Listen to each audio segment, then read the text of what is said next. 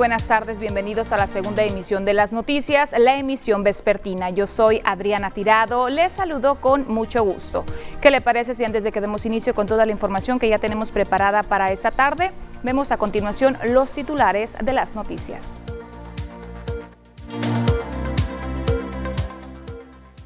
Indignación en el colectivo feminista por actuar de las autoridades ante la violencia contra la mujer.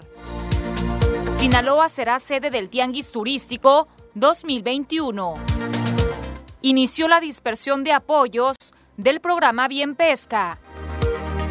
Por enésima ocasión, el Jardín de Niños Héroes de Chapultepec fue vandalizado.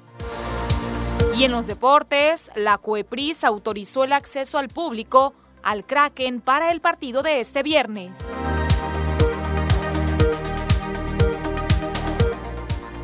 Comenzamos con la información de este día, jueves 11 de febrero. Feministas de Mazatlán piden a las autoridades municipales encargadas de brindar seguridad pública que eficienticen los protocolos de actuación, sobre todo en situaciones de violencia contra la mujer. Como algo que entristece y que molesta a la vez, así es como el colectivo feminista Perlas del Pacífico en Mazatlán describe el hallazgo de Miriam y Alma, las dos mujeres que fueron encontradas sin vida en el Infonavit Jabalíes. Frida Izaguirre, integrante de la agrupación, señaló que resulta grave el ver cómo pese la existencia de una alerta de género en Mazatlán, hay ineptitud en el actuar de las autoridades, pues se dice que tras el reporte, policías y peritos tardaron una hora en llegar al lugar. Parece inconcebible e ilógico que los peritos y las autoridades correspondientes hubiesen tardado más de una hora en llegar a la escena. Realmente, pues la ineficiencia de los cuerpos policíacos de Mazatlán, el hecho que no se cuentan con las autoridades de peritos suficientes para atender una emergencia y asegurar que la escena no sea alterada para no entorpecer la investigación. Aquí lo que nosotros estamos pidiendo a las autoridades de Mazatlán es que se tipifique esto definitivamente como feminicidio y que se encuentren responsables. Lamentó que mientras la tardanza de los elementos de seguridad se da a menudo en hechos delictivos, cuando grupos feministas se han manifestado en la ciudad, arriban en masa y de forma inmediata, en un acto que consideran de hostigamiento. Que cuando nosotros nos manifestamos, los elementos de la policía llegaron en cuestión de minutos y no llegaron poquitos, llegaron cientos de policías a rodearnos. Entonces aquí también me, me hace preguntarme las prioridades que tiene el gobierno de Mazatlán ante los hechos que ocurren con mujeres, porque si son mujeres que se manifiestan, es una alerta increíble y te mandan a cientos de policías, pero si es algo grave, eh, algo importante, los policías se toman el tiempo de, de llegar y eso a mí me parece muy alarmante. A nombre de sus compañeras feministas, Frida dirigió un llamado también a la sociedad, pues en el caso de las dos jóvenes encontradas el martes, no faltó quien tratara de hacer uso indebido de fotografías de la escena del crimen. Yo no entiendo cómo para qué quisieras tener una foto de esas en tu celular. Inclusive una compañera me dijo que había muchas personas tomando fotos en la escena y realmente yo, yo no me imagino como para que yo quisiera tener una foto de esas en mi teléfono, número uno. Y número dos, los medios que comparten este tipo de fotografías, de verdad que me deja claro que hay nula empatía y sobre todo muchísima ignorancia sobre que esto es grave, esto es un delito. Tú no puedes compartir una foto de alguien, de alguien fallecido. Sostuvo que hechos como ese deben servir para que en Mazatlán se comience a reflexionar y reivindicar el actuar, reconociendo que existe una responsabilidad social individual y que solo así se podrá tener un ambiente seguro, no solo para las mujeres y niñas, sino también para la población en general. Con imágenes edición de Andrés Viera, reportó para las noticias TVP Cecilia Barrón. Aquí es importante puntualizar una situación como ciudadanos, el llamado a no compartir este tipo de material gráfico sobre todo por empatía, como ya lo escuchábamos, y también por respeto hacia las víctimas y también a sus respectivas familias. Siguiendo con más información, el partido Encuentro Social en Mazatlán reprobó la postura del alcalde Luis Guillermo Benítez Torres en el tema de violencia contra las mujeres. Aprovecho yo para hacer una profunda pesar a las familias de esas dos jovencitas que encontraron en un canal hace días, que pone en eh, debilidad la seguridad de nuestro puerto. Es muy lamentable que esto suceda, es muy lamentable, mando mi profundo pesar a las familias de esas jóvenes, porque no es la forma en cómo debemos de trabajar. ¿sí? No podemos eximir una responsabilidad que nos da la Constitución y que hemos jurado, hemos jurado cumplir y hacer cumplir las leyes. Muy lamentable. No se trata de basura, no se trata de algo insignificante. Lo veo muy reprobable eso, ¿verdad? Esas expresiones de un presidente que habla de estar en un proyecto tan noble como lo establece Andrés Manuel López Obrador, que es la cuarta transformación. Lamento mucho que el presidente municipal se exprese de esa manera. No es el papel que debe de jugar. Y mire, voy a continuar con un tema muy delicado en relación a seguridad. El Jardín de Niños Héroes de Chapultepec, que se ubica al interior de la tercera región militar en Mazatlán, nuevamente fue vandalizado. Hasta la redacción de las noticias TVP Mazatlán llegaron las imágenes que usted está viendo en este momento en su pantalla y con ello la denuncia anónima de que el día de ayer miércoles por la mañana alguna de las aulas fueron encontradas en pésimas condiciones. Basura, papel higiénico usado, colillas de cigarro y hasta orina en bolsas de plástico son los desechos que dejaron las personas que se introducen en las aulas de ese preescolar.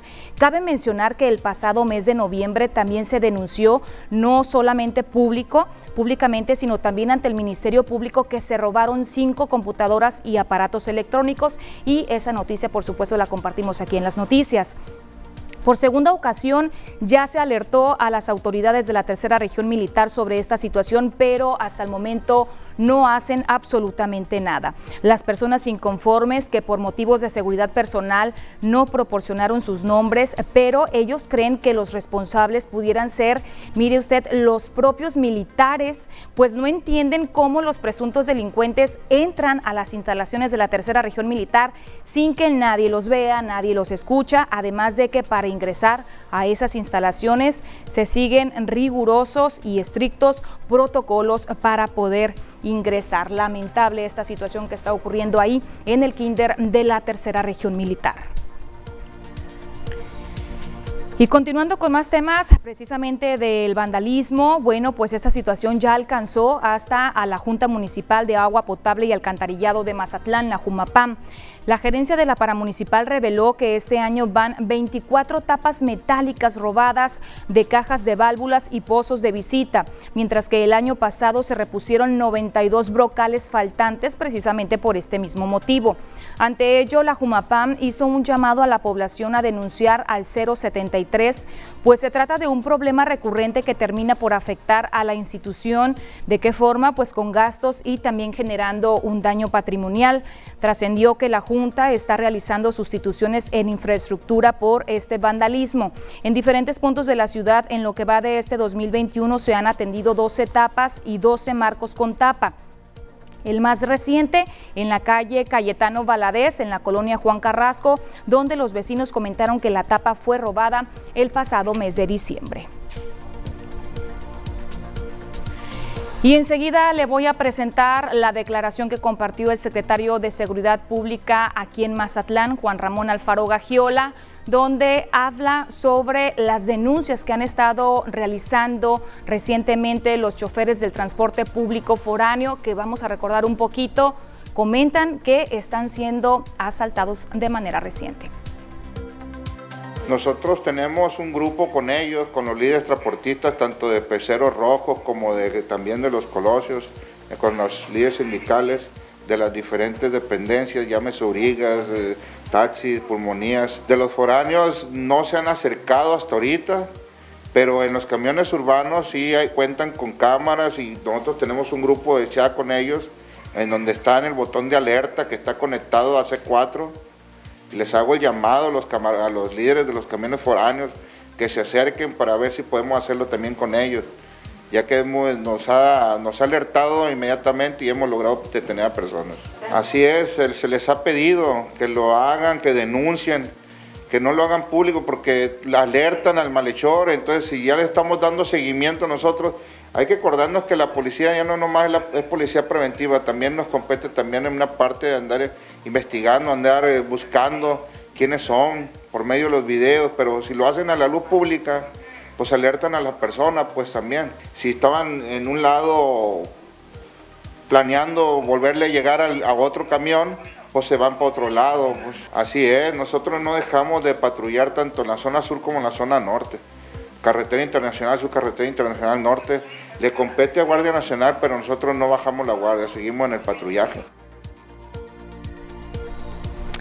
Y mientras tanto, en la zona sur del estado, particularmente el municipio de Concordia, continúa el problema de la falta de apoyos en materia de vivienda social. ¿Para quién? Para las familias que fueron desplazadas por la violencia, sobre todo en las zonas serranas. Nuevamente, familias desplazadas por la violencia del municipio de Concordia se pronunciaron para solicitarle al gobierno del estado apoyos sociales en materia de vivienda. José Carlos Piña Mendoza, representante de las casi 300 familias afectadas, mencionó que están a la espera de que se compre el terreno para la construcción de viviendas y hasta el momento el tema no avanza.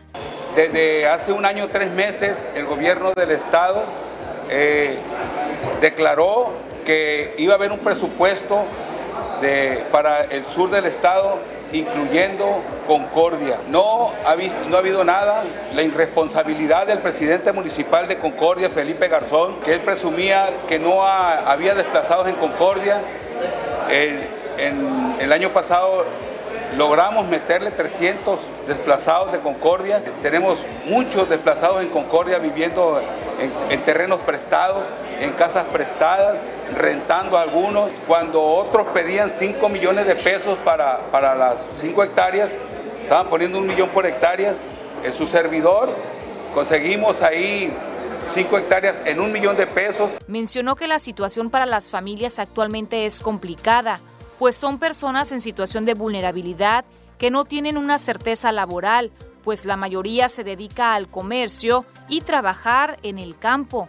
Piña Mendoza también señaló que han surgido muchos líderes que supuestamente representan a las familias desplazadas, pero solamente ven por sus intereses y poco apoyan a quien realmente lo necesitan. Lamentó que el recurso con el que cuenta el gobierno del estado para atender la demanda de desplazados, mismo que para este año es de 50 millones de pesos, sí llegue a otros municipios, incluido Mazatlán, pero a Concordia no llega. Con imagen y la edición de Gustavo García, informa para las noticias TVP Adriana Tirado. Y tres personas perdieron la vida en esta mañana al desplomarse una avioneta tipo Cessna en el poblado de Cofradía de Nabolato, entre ellas un menor de edad. La imagen del desplome de la aeronave fue captada y subida a las redes sociales. En el video se observa el momento en el que la avioneta cae de picada y tras el impacto los tres tripulantes fallecieron de manera instantánea. La avioneta, la aeronave quedó completamente destrozada. Los cuerpos de los dos de los tripulantes quedaron fuera de la aeronave y uno más entre los fierros retorcidos. A ese lugar arribaron decenas de elementos militares y también de las policías estatal y municipal, así como personal de los cuerpos de auxilio, bomberos de protección civil y también de la Cruz Roja. Sin embargo, por la magnitud del impacto, desafortunadamente, Ninguno de los tripulantes pudo ser auxiliado, pues murieron de manera instantánea, como se lo informó. Personal de la Fiscalía General del Estado realizó los peritajes correspondientes de manera extraoficial. Fueron identificados dos de las tres personas fallecidas, uno de ellos Gamaliel, de 63 años de edad, y el otro un menor de edad de nombre César. La tercera persona hasta el momento no había sido identificada. El menor de edad se presume que es nieto de Amado Carrillo Fuentes, alias el Señor de los Cielos. Con esta información nos vamos a ir a la primera pausa comercial. Regresamos enseguida con más noticias. Lo que corresponde a los temas sanitarios, la información más actualizada, más reciente que comparte la Secretaría de Salud Federal, ya está preparada la gráfica. Casos confirmados a nivel nacional, 1.957.889, de los cuales activos se encuentran 59.360. Personas eh, recuperadas, 1.519.527. Fallecidos, 169.760. Seguimos estando en fase 3, es decir, la emergencia sanitaria por el COVID-19 todavía no pasa. Vamos a pasar ahora a la información del estado de Sinaloa. ¿Cuál es el reporte que nos comparte la Secretaría de Salud? Bueno, casos confirmados 31.720 es el acumulado que se tiene documentado. Sospechosos 855 fallecidos 4.765, recuperados 26.249 sinaloenses. Y enseguida vemos la información que compete a cada uno de los municipios, los casos activos que actualmente cuenta cada municipio, con los que cuenta cada municipio. AOME 111 casos activos, es por ello que lo vemos aquí en la gráfica aquí al norte del estado en color rojo. Angostura con 7, Badiraguato con 1, Concordia un caso, Cozalá no presenta casos activos, Culiacán 388 también se encuentra en color rojo de acuerdo al semáforo epidemiológico. Choice no presenta casos activos, Elota 5, Escuinapa 2, El Fuerte 8, Guasave 44, Mazatlán 84 casos activos. Mocorito 6, El Rosario 3, Salvador Alvarado 24, San Ignacio 1, Sinaloa municipio 13 y Nabolato solamente 8 casos activos. Continuando con más temas de salud, la jurisdicción sanitaria número 5 estimó que sea aproximadamente durante dentro de la próxima semana cuando se comience a dar el repunte de casos activos de COVID-19 aquí en el municipio de Mazatlán, porque recordemos que se realizó la serie del Caribe 2021. A partir de la próxima semana, la Secretaría de Salud de Sinaloa estima que comience a registrarse un repunte de casos de coronavirus en Mazatlán tras la serie del Caribe 2021. Andrés Sidarta Hindú Pérez jefe de la jurisdicción sanitaria número 5, revela que se espera que sea entre un 10 y un 20% el aumento en ocupación de camas COVID, que por ahora se encuentra entre el 30 y 40% en los hospitales del sector salud. Todavía no, y hay que recordar que es poco tiempo, acaba de pasar una semana y lógicamente esperamos nosotros, en caso que haya un, repunte, la siguiente semana, ¿no? Hasta la siguiente, semana sabremos si hubo o no repunte derivado a, la serie del Caribe. Tenemos, lógicamente, las brigadas epidemiológicas están activadas, eh, tenemos la cuestión del seguimiento de los casos que, que han salido en este tiempo, en, esta, en, este, en estas fechas, pero no derivados a, la, a la serie, y lógicamente también tenemos en el, Hospital General, por ejemplo, la reconversión del segundo piso ya está preparada para COVID. Hindú Pérez dijo que además de prepararse en indumentaria, se está buscando acortar los tiempos de espera para la atención de pacientes COVID, pues se había reportado que se tardaba hasta una hora para ingresar a la atención hospitalaria. Hay que recordar que también la cuestión de la vulnerabilidad. Hay personal de salud que está vulnerable, entonces no se encuentra al 100% ni un hospital con los trabajadores del área de la salud. Entonces sí, el personal que está trabajando lógicamente eh, no se da a veces abasto en cuestión de urgencias, por así decirlo, para que reciban a, los, pacientes, ¿no? Pero sí estamos tratando de recortar ese tiempo. Ya se platicó con los directores de los hospitales también, se platicó también con Cruz Roja y Protección Civil, que son los que nos ayudan en la cuestión de los traslados, para tener una mejor coordinación dio a conocer que ya se trabaja con las autoridades municipales para en conjunto diseñar el operativo de bioseguridad que se estaría aplicando durante el periodo vacacional de Semana Santa. Indicó que para ello la organización de la Serie del Caribe 2021 brindó un preámbulo para hacer ajustes de mejora, evitando que haya un cierre forzoso de negocios en los puntos turísticos del sur del estado, pues ante todo se estará cuidando que la incidencia de contagios vaya a la baja. Con imágenes y edición de Pedro Velarde reportó para las noticias TVP Cecilia Barrón. Y de nueva cuenta se han relajado las medidas sanitarias contra el COVID-19 en el Ayuntamiento de Mazatlán. En el filtro sanitario que se ubica en la entrada principal del Palacio Municipal, solamente se está tomando la temperatura por parte de elementos de protección civil, pues se carece de gel antibacterial. Aunado a ello, con la convocatoria de programas sociales se han registrado aglomeraciones en el interior sin guardar la sana distancia. A esta situación que le comparto se suma el hecho de que en los accesos a las oficinas de las dependencias existen tapetes pero prácticamente de nada sirven porque se encuentran secos, es decir, no tienen la solución o el líquido sanitizante. Además, algunos ciudadanos, una vez que pasan el filtro sanitario, se quitan el cubreboca y desde luego que esta situación de nada sirve. Y pasando a temas más amables, la tienda departamental Simaco está realizando un festival de belleza. Veamos a continuación de qué se trata esta actividad.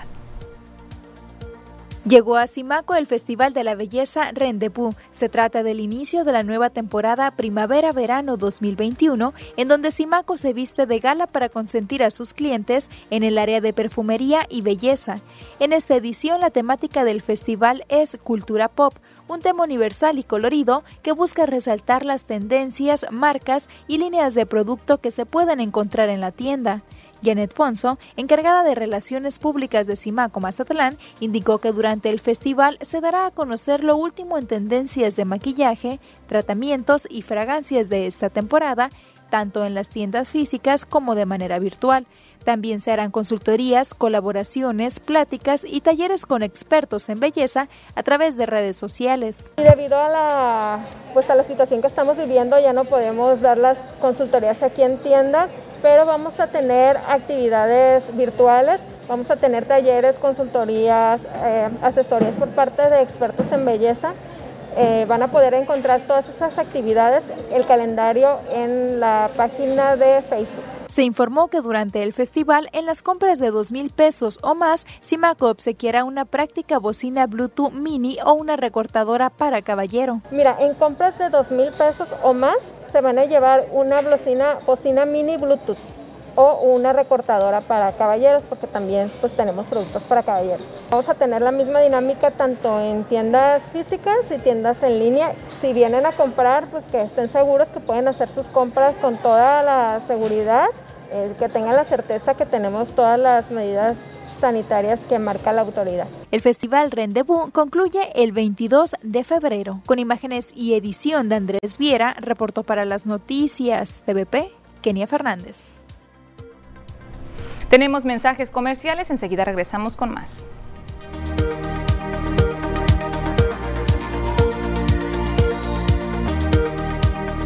Gracias por continuar con nosotros. Aquí en las noticias vamos a seguir eh, con la información del clima. Ya está preparado el reporte con mi compañera Diana Zambrano.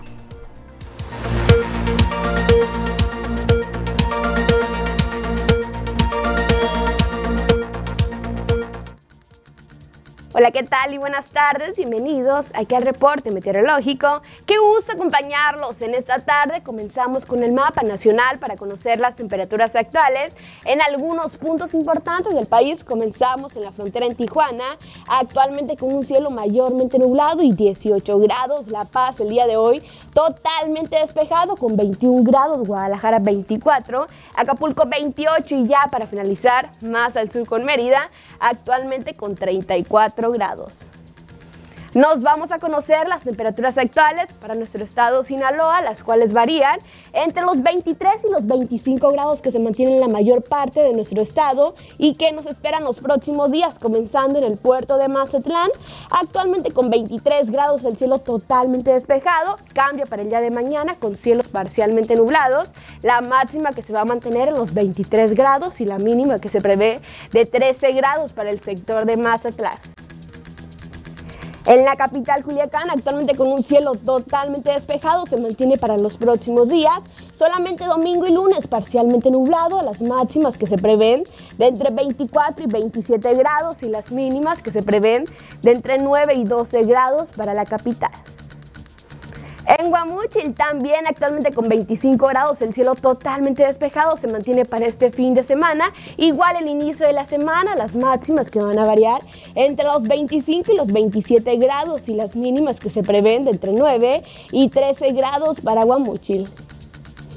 Más al norte en Guasave, actualmente el cielo totalmente despejado, un día muy agradable con 25 grados. Mañana ya la máxima incrementa un poco hasta llegar a los 28 grados, sábado parcialmente nublado. Y ya el domingo se comienza a despejar y las mínimas que se prevén de entre 8 y 12 grados para Guasave.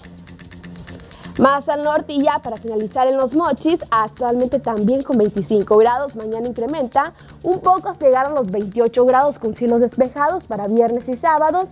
Y las mínimas que se prevén entre 6 y 9 grados para el sector de los mochis. Respecto a la fase lunar, nos mantenemos aún en cuarto menguante, la salida de la luna a las 6 horas con 57 minutos, la puesta de la luna a las 18 horas con 9 minutos, la salida del sol a las 6 de la mañana con 47 minutos y ya para finalizar, la puesta del sol a las 18 horas con 1 minuto. Hasta aquí el reporte meteorológico, espero que tengan una excelente tarde.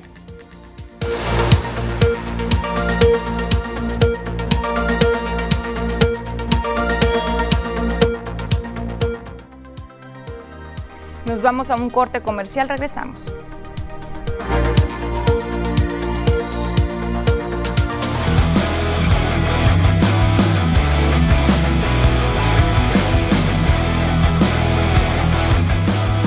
Temas deportivos, para ello ya está preparado Ernesto Vázquez con mucha información para esta tarde. Ernesto, bienvenido. Muy buenas tardes. Muy buenas tardes. gracias. Ya listos con la información deportiva en el tema del fútbol y también estaremos platicando del béisbol. Comenzamos con información sobre el Tigres. Tigres, así es. No le fue bien. No le fue bien hace un momento, ¿no? Adelante con Muchas toda gracias. Adriana. Vamos a arrancar precisamente con eso, ¿no? Con lo que tiene que ver con el equipo de Tigres y su participación hasta el momento en lo que viene a ser el Mundial de Clubes que tuvo acción el día de, ah, bueno, hace unos momentos, ¿no? Este día jueves ante el equipo del Bayern Múnich allá en Qatar.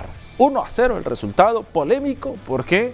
Por una mano que existió por parte del equipo de Robert Lewandowski, quien la termina por cometer y deriva el gol deriva el gol para el conjunto del Bayern Múnich, con el cual gana 1 a 0 en esta final del Mundial de Clubes. Al minuto número 59 apareció la única anotación del partido. Polémica, ¿no? Por la situación que se vivió por este gol y también por lo que terminó ocurriendo después, una jugada en Quiñones, ahí una mano en el área del Bayern Múnich y que no la terminan por marcar, ahí una situación rara. Al final gana el equipo que eh, jugó mejor como el Bayern, pero con un gol polémico. Vámonos con más porque los equipos mexicanos ya conocen a sus rivales para los octavos de final de la Liga de Campeones de la CONCACAF en este 2021, en donde habrá dos enfrentamientos ante equipos caribeños, Cruz Azul, Rayados del equipo de Rayados del Monterrey, América y León parecen tener un camino fácil, resaltando el encuentro entre el equipo de las Águilas contra el Olimpia de Honduras, al el equipo de la Fiera ante el campeón de Canadá, ante un equipo, ya sea el Hamilton Forge y el conjunto de Toronto FC, la máquina va contra el Ariche de Haití y los Rayados ante Atlético Pantoja de República Dominicana según el sorteo donde estuvieron pues la figura de Enrique Borja y el técnico del Orlando City Oscar Pareja. Ahí está lo que se viene para eh, lo que es la participación en la CONCACAF Liga de Campeones. El ganador de ese torneo va de nueva cuenta al Mundial de Clubes. Vámonos con más información de acá de Mazatlán porque con el permiso de las autoridades municipales, estatales y de la Liga MX, informó que las puertas del Kraken se abrirán al público de forma limitada el próximo viernes 12 de febrero del 2021 a partir del día de mañana para el partido correspondiente a la jornada número 6 del Guardianes 2021 en el que el equipo de Mazatlán FC estará recibiendo la visita de Atlético San Luis. La preventa de los boletos adicionales para los bonos que tendrán pues ya estará arrancando a partir de este jueves, después para los resto de los aficionados se estará llevando de forma escalonada, recordando que todo el proceso, incluso el de ingreso del estadio, es digital. También el protocolo de precaución ante el COVID-19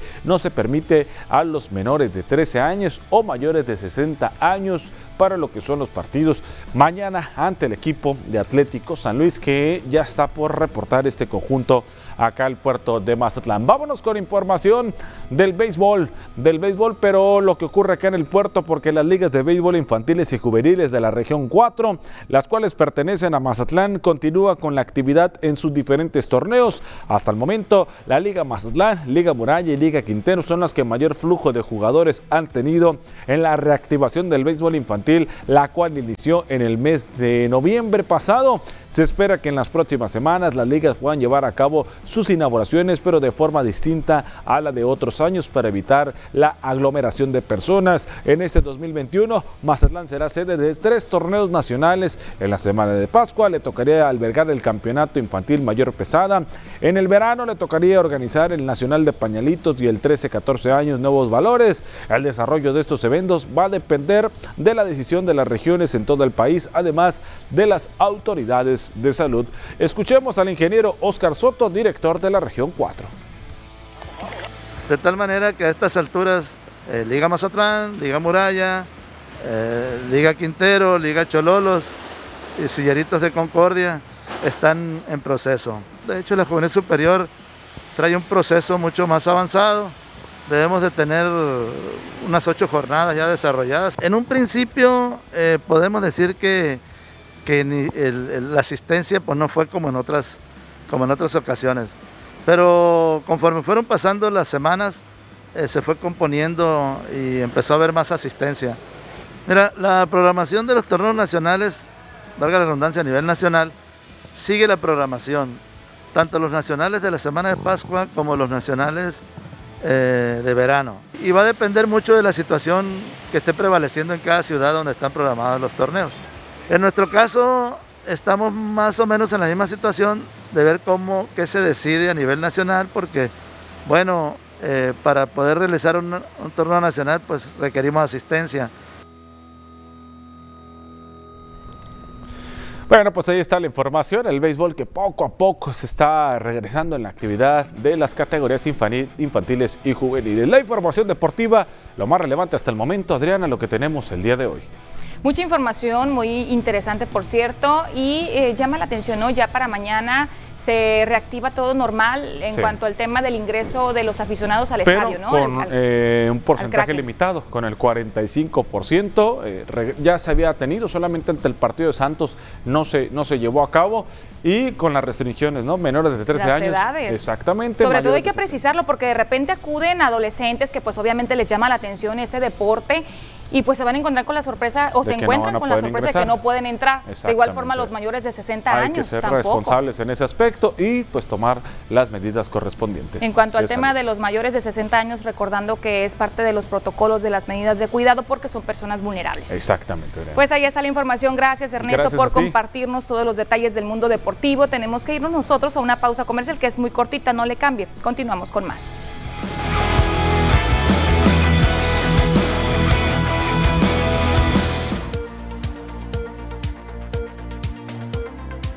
El Angulo, que ya comenzó la dispersión de los recursos que forman parte de los apoyos del Bien Pesca para este año 2021.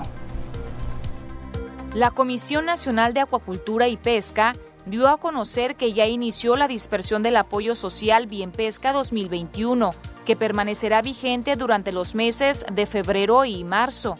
El comisionado de Conapesca, Raúl Elenes Angulo, informó que serán más de 201 mil beneficiados en todo el país, con un apoyo de 7.200 pesos para cada uno, de manera directa y sin intermediario, a través de la tarjeta del bienestar.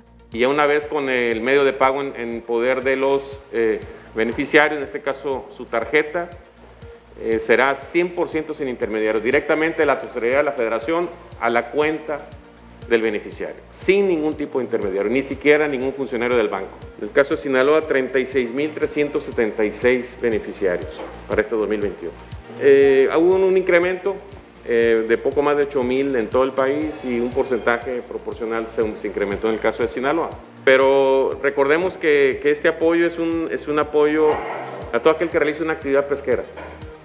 Eh, y la actividad pesquera pues es muy diversa, puede ser permanente, temporal. Se recomendó a los pescadores y acuacultores acudir a los centros integradores federales para recibir su tarjeta, que en Mazatlán serían las oficinas de los servidores de la nación.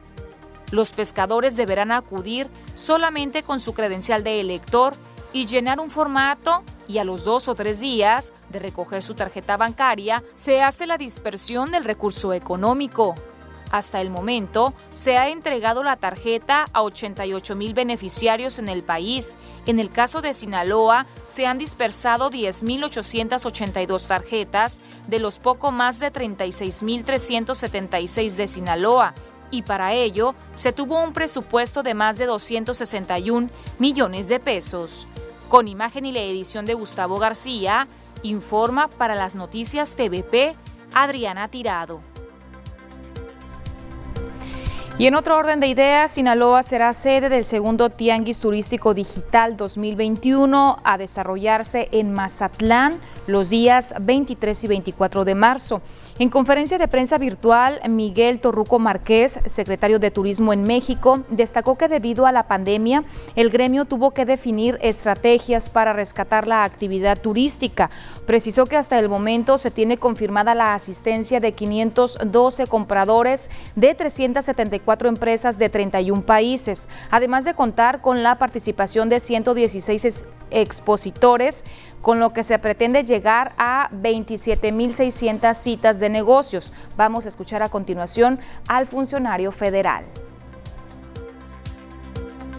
Es una moderna y eficiente estrategia de promoción que llegó para quedarse y será ejemplo de innovación, creatividad y adaptación, elementos medulares para enfrentar los retos que impone la nueva normalidad.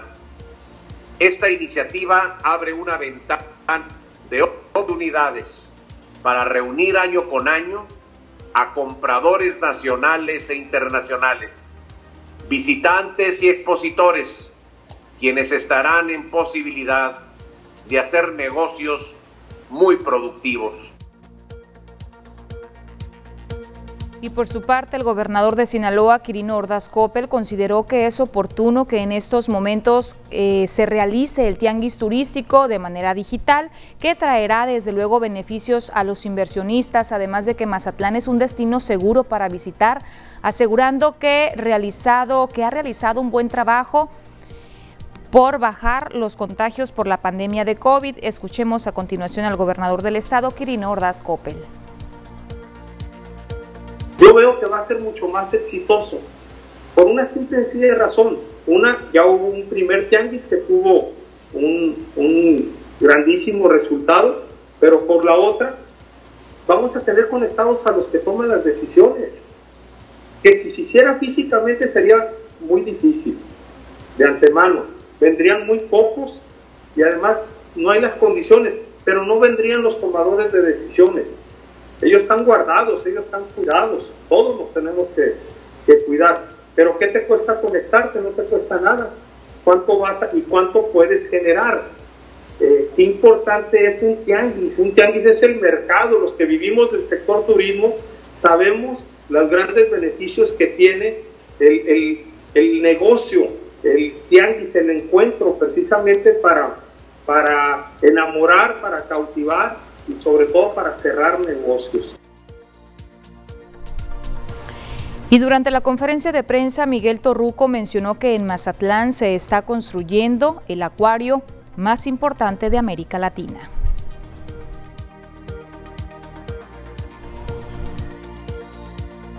Seguimos con más información. Mire, en relación a temas turísticos. Hoy, 11 de febrero, iniciaría, si no estuviera la pandemia por el COVID-19, el Carnaval Internacional de Mazatlán en su edición 2021 del 11 al 16 de febrero.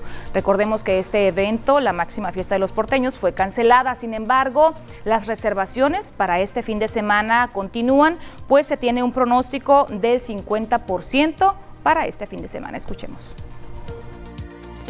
Originalmente el Carnaval de Mazatlán 2021 se realizaría del 11 al 16 de febrero, fecha para la cual algunos turistas habían hecho sus reservaciones en los distintos hoteles del puerto. A pesar de haber sido cancelado, algunos turistas optaron por mantener sus reservaciones, por lo que para este fin de semana en Mazatlán se espera una ocupación hotelera arriba del 50%. José Ramón Manguar Sánchez, presidente de la Asociación de Hoteles Tres Islas, informó que es cerca de un 15% el turismo que no canceló y otro gran porcentaje pospuso su estancia para Semana Santa y verano. Mira, si hubo reservaciones, la gente, hay gente que pospuso su fecha, si hay gente que mantiene la fecha para este fin de semana en el cual eh, de acuerdo a la retroalimentación que hemos tenido en la asociación, estamos con una expectativa entre el 55 y 60%, que es un dato este, importante para Mazatlán que continúe con esta inercia pese a la situación económica que estamos percibiendo, se está contrayendo el tema del circulante, más aún así consideramos que Mazatlán saldrá adelante gracias al turismo nacional y carretero. Manguard Sánchez señaló que son turistas provenientes de los estados vecinos del norte los que visitan el puerto en estas fechas. Con imágenes y edición de Andrés Viera, reportó para las noticias TVP Kenia Fernández. Tenemos anuncios comerciales, regresamos enseguida.